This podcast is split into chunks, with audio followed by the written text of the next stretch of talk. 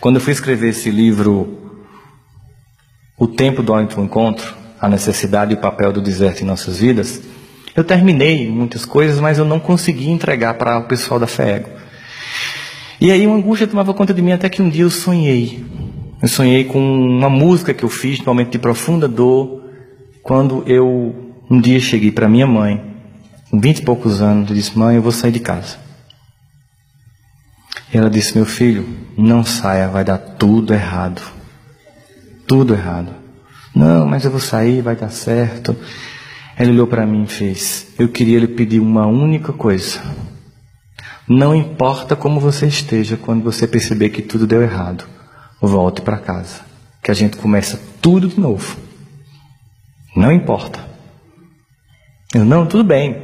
Achando que ela faz maior drama. Mãe é chantagista pra caramba, vocês sabem disso, né? Aí eu fiz, tudo bem. E um último pedido. Qual é? Meu filho, por favor, volte vivo. Aí eu, poxa. Sete meses depois, eu já era espírita. Eu tinha perdido tudo. Todas as pessoas. Eu tinha deixado o movimento espírita. Eu estava com uma dor tão profunda, num sofrimento tão atroz, que eu morava num apartamento e três noites eu fiquei na varanda calculando como cair para morrer, porque era quarto andar. Então podia que eu ficasse paraplégico, então tinha que cair assim para torar o pescoço e morrer, não, né? E aí toda vez que eu pensava em me matar, eu dizia, mas meu Deus, eu não morro. Eu li Memória de um Suicídio. Vou acabar com minha mãe. E aquela angústia, vontade de pular imensa. Três vezes. Graças a Deus, por ser espírita, eu acho que somente por isso. Por saber que não existia morte, eu não me matei. E com muita vergonha, muita vergonha, mas muita vergonha mesmo, eu voltei para casa. Mas não houve julgamento, houve um silêncio. Eu lembro que meu irmão mais velho estava em casa e ele sentou no sofá e fez só bem assim: senta aqui no meu colo e pronto, ficou me afagando. Talvez ele nem lembre disso, mas eu lembro. Porque já estava doendo demais para ser acusado. Eu queria só ser acolhido. Eu estava com muita vergonha, não quis nem voltar para o movimento espírita. Tinha aberto recentemente uma casa espírita lá chamada Corrente Esperança. Então eram pessoas que nem sabiam quem eu era. Aí eu fui para lá. Comecei a frequentar, ir para as reuniões, assistir as palestras e tal. E um dia eu estou lá e a pessoa que diz, olha, o presidente do centro queria falar com você, vem aqui. E aí eu entrei na sala mediúnica ele estava incorporado, comentou da casa. Eu nunca tinha contado para ninguém que eu tinha tentado me matar, porque eu tinha tanta vergonha disso. Quando eu coloquei isso no livro, Fátima me disse, Rossandro, se prepare, porque algumas pessoas vão ser consoladas, mas outras vão te criticar. Eu pensei, eu prefiro me concentrar nas que podem se sentir identificados com minha normalidade de humano que sou, porque a gente não é melhor do que ninguém, porque está aqui em cima. Porque o ouvido mais próximo para escutar o que eu falo é o meu. Quem mais precisa do que está sendo dito aqui sou eu. E aí, o mentor disse: Meu filho, você deu trabalho a gente.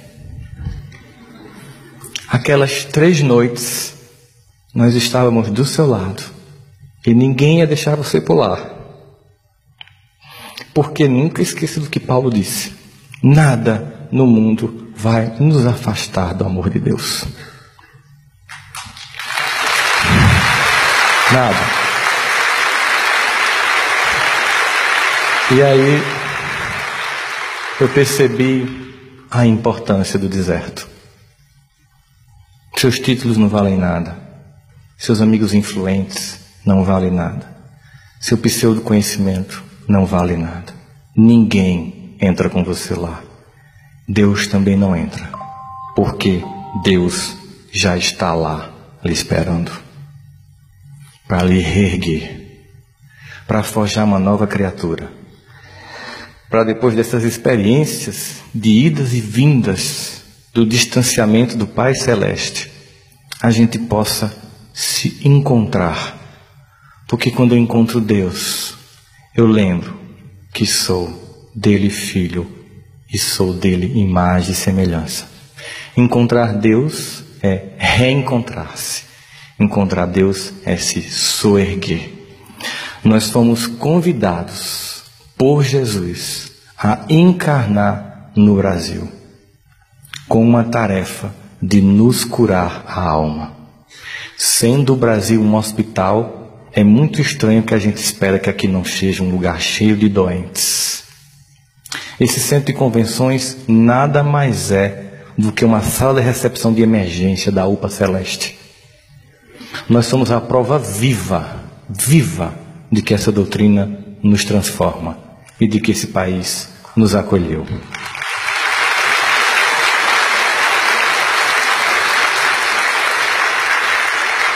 Como me disse num áudio de WhatsApp, uma irmã querida que está aqui nesse auditório, Daniela, ela disse, Sandro, quando a gente lê Brasil, Coração no Mundo, Pátria do Evangelho, a gente percebe que o plano político é completamente secundário ao amor.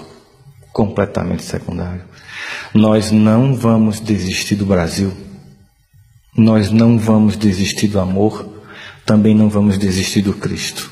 Ele de nós jamais desistirá.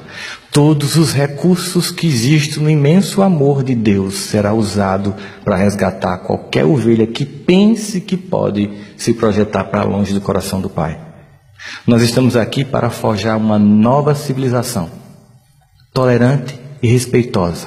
Mas falta em nós a ética da vida cotidiana, os pequenos gestos de dignidade para que a gente também sinta orgulho da civilização que nós construímos. Muita paz, meus irmãos.